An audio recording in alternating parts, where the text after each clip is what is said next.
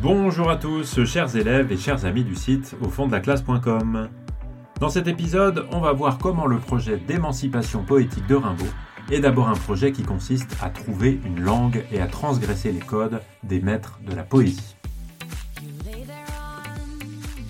À la première lecture qu'on peut faire des cahiers de Douai, il apparaît bien difficile de voir un ordre ou une logique thématique euh, dans l'enchaînement des poèmes. Bien sûr, on peut regrouper euh, un certain nombre de poèmes ensemble à partir de thèmes. On peut aussi repérer le groupe formé par les sept sonnets d'octobre 1870.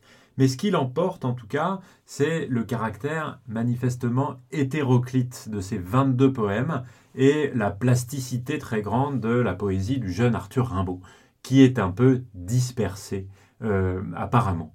On a de la poésie amoureuse, du fantastique médiéval, un tableau mythologique, euh, du ton satirique, le bonheur d'une bohème libre et encore bien d'autres choses.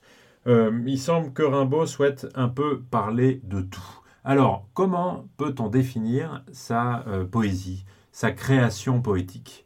Eh bien, euh, pour ça, et pour essayer de trouver une forme d'unité à tout ça, eh bien, on peut essayer de repérer un certain nombre de traits de l'ensemble, de la lecture de l'ensemble des cahiers de Douai. D'abord, il semble qu'il ait l'envie de briser le principe de l'unité de ton.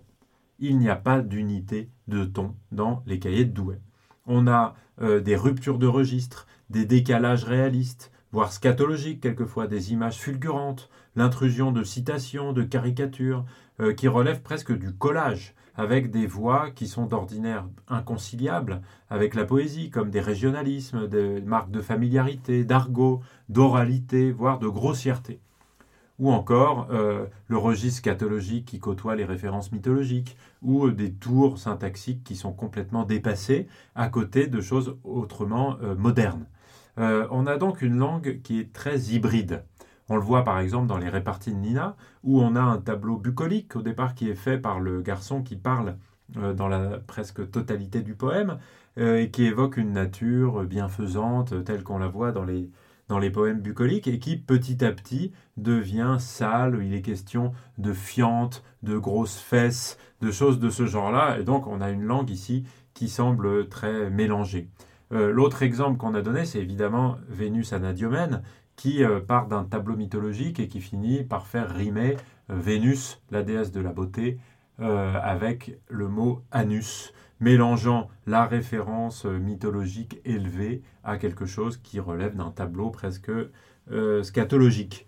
On peut prendre aussi l'exemple du forgeron, où euh, quand Rimbaud donne la parole aux représentants du peuple, le forgeron, ça se fait de manière très brute, très brutale, et sans se conformer du tout aux normes de la rhétorique académique puisque le, dans le discours du forgeron, on lit ⁇ Le peuple n'est plus une putain, merde à ces chiens-là, ou encore euh, l'usage du tutoiement, euh, alors qu'on s'adresse au, roi Louis, XVI, euh, qui va assez mal avec l'apostrophe dans les formules Sire, tu sais bien, ou encore Or, tu sais bien, monsieur.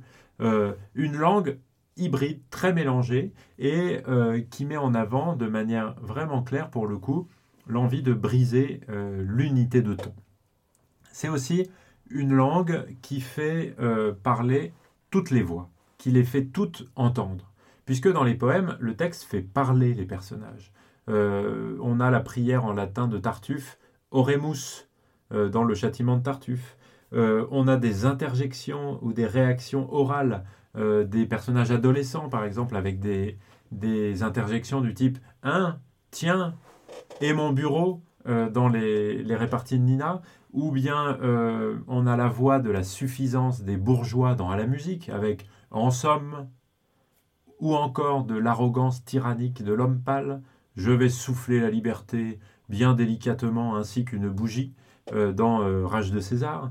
Euh, on a encore une fois la voix des jeunes filles avec leurs encouragements un peu ambigus. Dans Première soirée, la jeune fille qui lui dit, qui dit au, garçon Veux-tu finir? Dans Rêver pour l'hiver, la jeune fille dit Cherche euh, ou encore la servante dans la maline qui dit euh, Sans donc, j'ai pris une froid sur la joue, avec euh, une marque de régionalisme, avec une froid, qui est un mot de, l'ardennais, du français, de la, des Ardennes belges. ou encore la question incrédule de Boquillon euh, dans la victoire de Sarrebruck, euh, l'éclatante victoire de Sarrebruck, qui dit De quoi ou l'exclamation des soldats? Vive l'empereur euh, Vous voyez bien, donc avec toutes ces, tous ces exemples, que le poète fait ici entendre la langue de l'autre, la langue de tous. Et dans les poèmes des, des cahiers de Douai de Rimbaud, on entend la voix d'un très très grand nombre de personnages qui est toujours intégré à l'intérieur euh, des poèmes.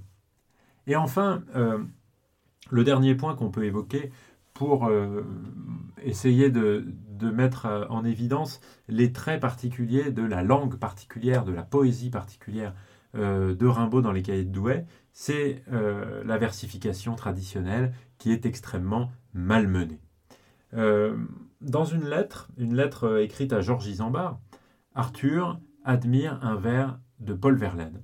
Euh, qui est extrait des Fêtes galantes de Paul Verlaine et qui dit Et la tigresse épouvantable d'Ircanie.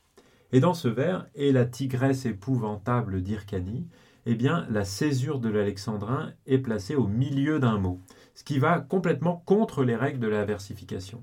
Et Arthur Rimbaud euh, suit cet exemple-là en malmenant cette règle de la césure et en plaçant euh, des termes très inattendus à la rime. Par exemple, une préposition. Dans euh, le châtiment de Tartuffe, au tout début, tisonnant, tisonnant, son cœur amoureux sous. Et le vers s'arrête avec cette préposition sous, qui évidemment ne, permet pas de compléter euh, le vers euh, et, et, donne une impression un petit peu bizarre qui est totalement à enfin, qui va complètement à l'encontre des règles traditionnelles de la versification. Dans un poème comme La Maline, on pourrait en citer d'autres, hein, euh, le texte multiplie les enjambements et les rejets au point qu'on ne peut presque plus entendre les rimes. Alors, tout ça, tous ces éléments de versification, ça paraît évidemment quelque chose d'un peu technique, mais c'est très important parce que dans tous les arts, euh, eh bien, quand on fait quelque chose d'original et de nouveau, eh bien, on transgresse des règles.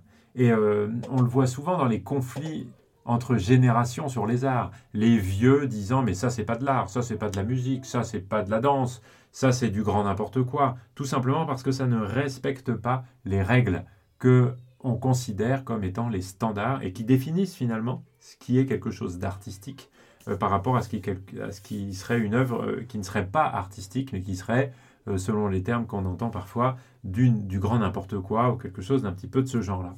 Eh bien, dans son domaine, qui est celui de la poésie, eh bien Arthur Rimbaud ne respecte pas la versification. Et évidemment, dans la poésie, qui est quand même au XIXe siècle encore basée sur les vers, même si on commence à écrire des poèmes en prose avec euh, quelques poètes comme euh, Aloysius Bertrand ou Baudelaire dans, le spleen de Paris, eh bien, le vers reste quelque chose de très important. Et donc, ne pas respecter ces éléments de versification, eh bien, c'est quelque chose qui est vraiment transgressif dans le domaine de l'art, un petit peu comme plus tard dans la peinture on fera de l'abstrait ou euh, un certain nombre de, de, sculpteurs, de peintres, eh bien, feront quelque chose de, révolutionnaire, de radicalement différent de ce qui se faisait avant, quitte à être euh, euh, mal considéré par les, puristes ou par les traditionalistes de, de l'art en question.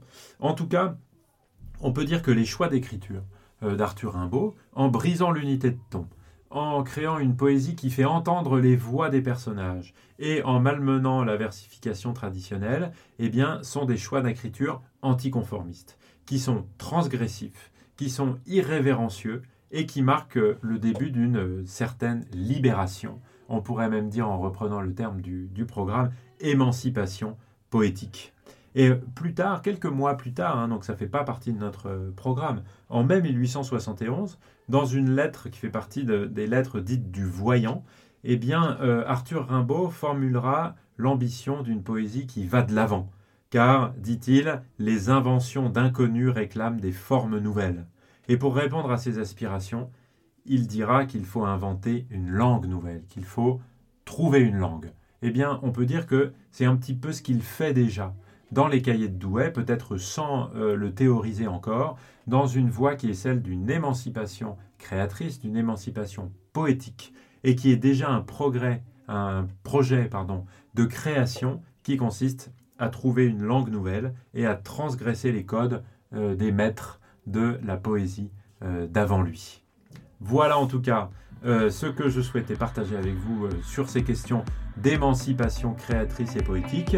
vous pouvez retrouver un certain nombre de choses sur le site au fond de la classe.com et je vous dis merci beaucoup de m'avoir écouté et à très bientôt. Ciao ciao